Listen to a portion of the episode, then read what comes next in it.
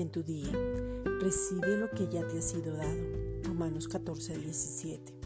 Porque el reino de Dios no es comida ni bebida, sino justicia, paz y gozo en el Espíritu Santo. La justicia es Cristo, la paz es Cristo y el gozo es Cristo.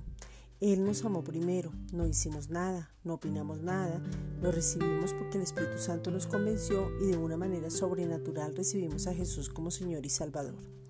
El Evangelio es poder de Dios para salvación que se recibe cuando creímos mediante la fe que es un don de Dios. En el Evangelio se recibe la justicia y ahora somos la justicia de Dios en Cristo.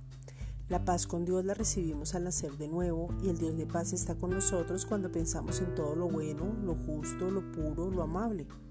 Cuando dejamos de afanarnos, la paz de Dios guarda nuestros pensamientos y nuestro corazón en completa paz.